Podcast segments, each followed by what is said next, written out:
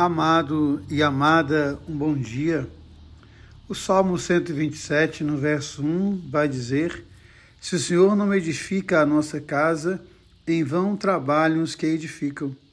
Se o Senhor não guardar a nossa cidade, em vão vigia a sua sentinela.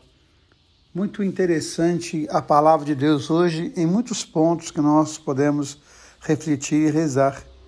Primeiro, a história de Israel que tem os Deus vivo que a guarda e a protege. Esse Deus vivo que muitas vezes é negado pela comunidade. Esse Deus vivo que muitas vezes é rejeitado, mas ainda assim mantém a sua aliança, mantém o seu amor. Essa cidade, Jerusalém, somos eu e você, cada um de nós, cada um que abre o seu coração à palavra de Deus.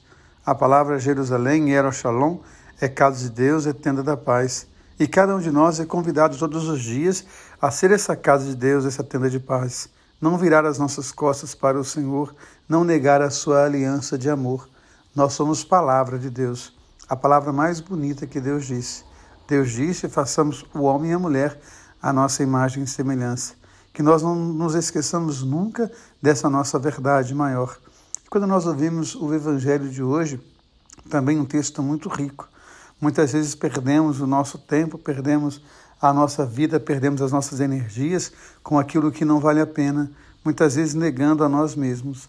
Então é importante quando nós ouvimos a palavra, não dê pérolas aos porcos.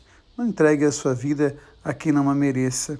Não entregue os seus sonhos a quem não os mereça que você possa valorizar a sua vida, a sua história, construa a sua identidade, não seja uma marionete naquilo que os outros querem de você.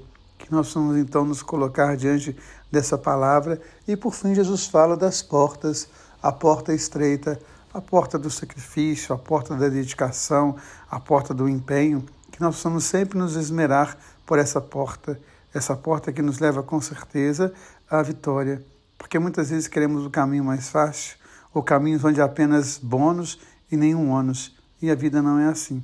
A vida é feita de batalhas, a vida é feita de conquistas, a vida é feita de sonhos quando nós nos empenhamos em realizá-los. Que você possa lutar pelos seus sonhos, que você possa lutar para construir a identidade de uma pessoa de bem. Às vezes é difícil, há muitas coisas que são difíceis, mas elas sempre valerão a pena. Fica aqui com um verso belíssimo de Mário Quintana. As coisas são difíceis, não há motivo para não querê-las. Que tristes seriam os caminhos sem a mágica presença das estrelas. Lembre-se que você é a palavra mais bonita de Deus, que você é uma Shalom, uma casa de Deus e deve ser uma tenda de paz. Não vire as costas para o Senhor. E guarde sempre que Deus ama você, Deus ama em você. Amém.